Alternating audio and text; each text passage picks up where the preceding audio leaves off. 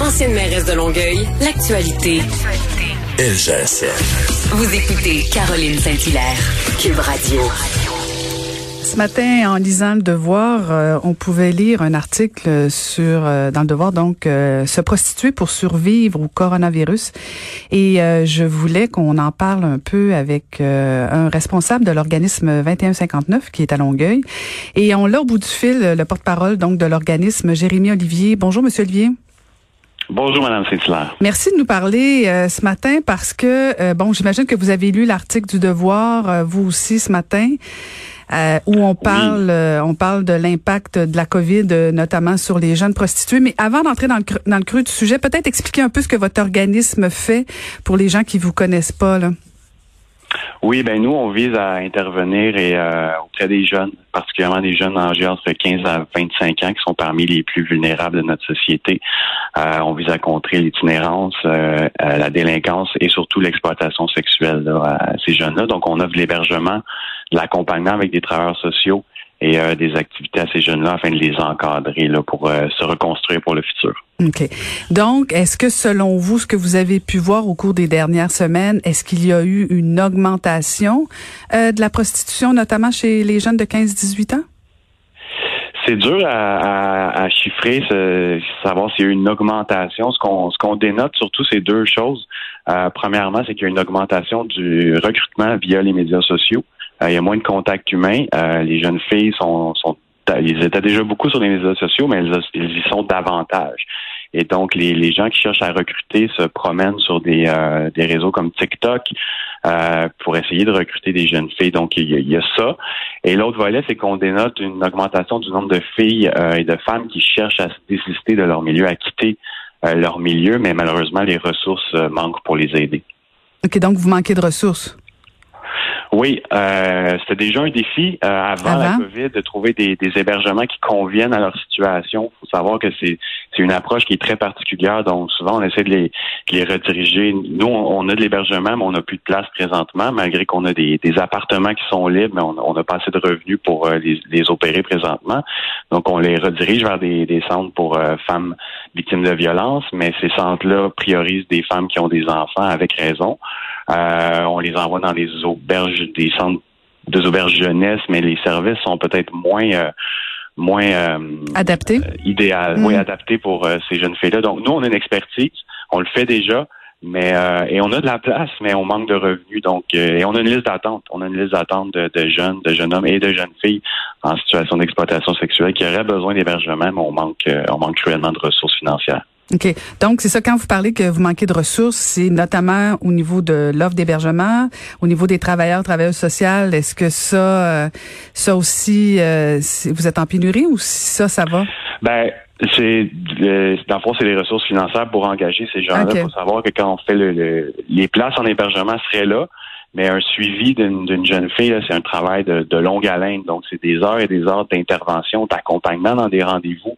Euh, de, de, quand une jeune fille arrive, elle n'a pas de pièce d'identité, elle n'a pas de revenus, elle n'a pas droit à la PCU, elle n'a pas droit à l'aide sociale parce que son travail n'est pas reconnu. Donc, on parle d'un deux à trois mois sans revenus où on doit aller faire les, les, les, euh, les pièces d'identité. Euh. donc, nous, on a le toit, on doit fournir de la nourriture, etc., etc. Donc, c'est extrêmement coûteux pour des organismes de faire ça. Et donc, c'est pour ça qu'on manque de, ressources financières.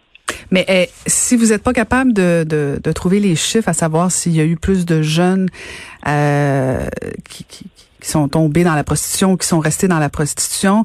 Est-ce que selon votre expérience, est-ce que euh, vous, vous, êtes quand même capable de voir si s'il y a plus de filles, plus de jeunes garçons euh, qui, qui, qui, ont eu recours euh, à la prostitution ou ou même qui, ont, qui ont davantage de problèmes de, de toxicomanie? Est-ce que je veux dire vous êtes sans avoir de chiffres nécessairement de dire ben il y a une augmentation de 30 vous êtes quand même capable de de, de, de voir s'il il y a plus d'affluence ben, il y a plus, il y a plus d'activités sur les, les, réseaux sociaux parce qu'il y a plus de, lieux sécurs où euh, ce genre de, services-là peuvent être offerts, des salons de massage, des bars de danseuses, certains hôtels.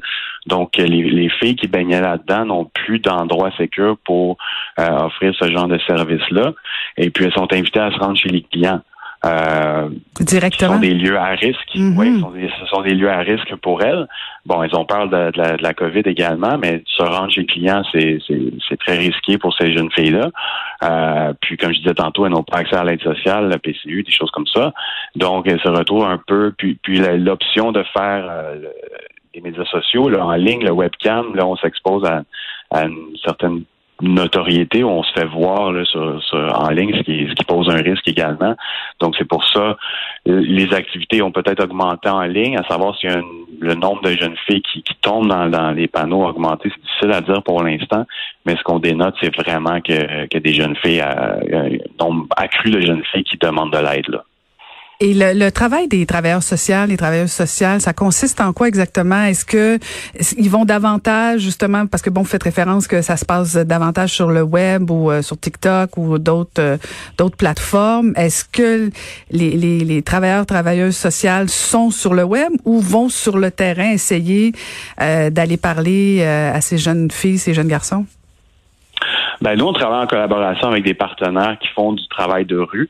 Euh, il y a certains organismes qui sont spécialisés là-dedans, mais il y a le, SPAL également, la police de Longueuil, euh, qui, avec qui on collabore euh, beaucoup et qui nous réfère beaucoup de jeunes filles. donc nous, on fait pas le travail de rue, mais nous, on va prendre les victimes, on va prendre ceux qui appellent à l'aide ou ceux qui, qui nous sont référés. Donc c'est un travail où à partir de là, on va rencontrer la jeune fille, on va l'aider. Puis, comme je disais tantôt, c'est un travail de longue haleine. Au début, on parle de, de, de besoins de base, de refaire ses pièces d'identité, d'avoir un toit, des vêtements, de la nourriture et par la suite là, de, de vivre des succès, de rebâtir l'estime. Mhm. C'est un travail qui peut prendre un an, un an et demi et plus. Là, euh, qui, puis c'est, des hauts et des bas. Mais on voit déjà, là, on en accompagne déjà des jeunes filles, là, puis on voit déjà que ça, ça porte des fruits, tout, tout ce travail-là qui demande énormément d'heures et d'investissement. Est-ce que selon vous, euh, il y a l'augmentation l'utilisation euh, de la drogue, est-ce que ça a augmenté pendant la pandémie? Est-ce que vous êtes capable d'évaluer ça ou pas du tout? C'est pas, euh, non, c'est difficile pour nous d'évaluer ça. C'est euh, non, il y a pas, euh, on n'est pas capable de, quantifier ça présentement. Ok, parce qu'on nous disait que bon, il y avait certaines personnes qui avaient de la misère à, trouver des fournisseurs de drogue durant la pandémie, tout ça, et ce qu'on pouvait trouver sur le marché, c'était pas nécessairement de bonne qualité, là, entre guillemets. Là. Donc, est-ce que ça, ça non plus, vous n'êtes pas capable de d'évaluer ou quoi que ce soit si nos jeunes sont tombés dans des, des drogues plus dures ou des drogues plus problématiques euh, ou de la cochonnerie finalement?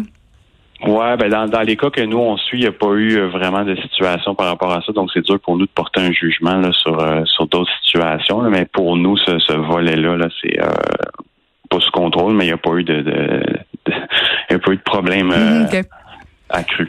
J'imagine un des défis comme euh, pour vous, euh, comme plusieurs organismes, parce que bon, vous faites référence au fait que vous avez de la difficulté euh, au niveau des ressources financières, parce que là, bon, vous pouvez pas nécessairement faire de campagne de levée de fonds, vous pouvez pas faire. Je pense que vous avez un bal aussi où vous faites des levées de fonds, ça devient problématique. C'est quoi votre stratégie pour aller chercher un peu plus d'argent?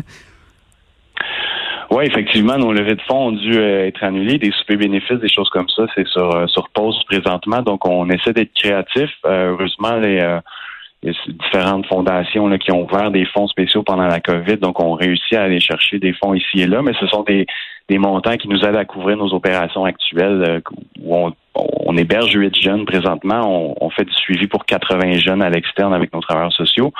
Mais si on parle d'ouvrir un deuxième étage qui est là physiquement, mais qui d'ouvrir des chambres, de les rendre accessibles, on parle d'un 200 à 300 000 dollars supplémentaires. Donc, euh, on essaie de pallier les jeunes, les, services qu'on offre présentement et on place des demandes euh, ici et là pour essayer de, répondre à ce besoin-là au niveau de ces jeunes filles-là. Mais c'est 200 à 300 000 dollars, donc euh, c'est sûr que c'est un gros défi, mais le besoin est énorme. La, la police en témoigne. Ce genre d'expertise-là pour les jeunes filles victimes d'exploitation sexuelle, il y a peu ou pas d'organismes qui l'ont, mais le 2159, c'est vraiment développer une expertise avec nos travailleurs sociaux au cours des dernières années. Donc, euh, on, sent qu'on peut répondre à ce besoin-là, mais on, a besoin d'un coup de pouce supplémentaire pour euh, répondre à la hausse de la demande actuelle. Ben, espérons qu'on va répondre à votre appel parce qu'un jeune euh, qui, euh, qui est échappé à 16 ans, c'est difficile par la suite euh, de la récupérer ou de le récupérer. Donc, je pense que votre travail est fondamental. Merci beaucoup de nous avoir parlé. Merci à vous. Bonne journée. Merci beaucoup. C'était Jérémy Olivier, le porte-parole de l'organisme 2159.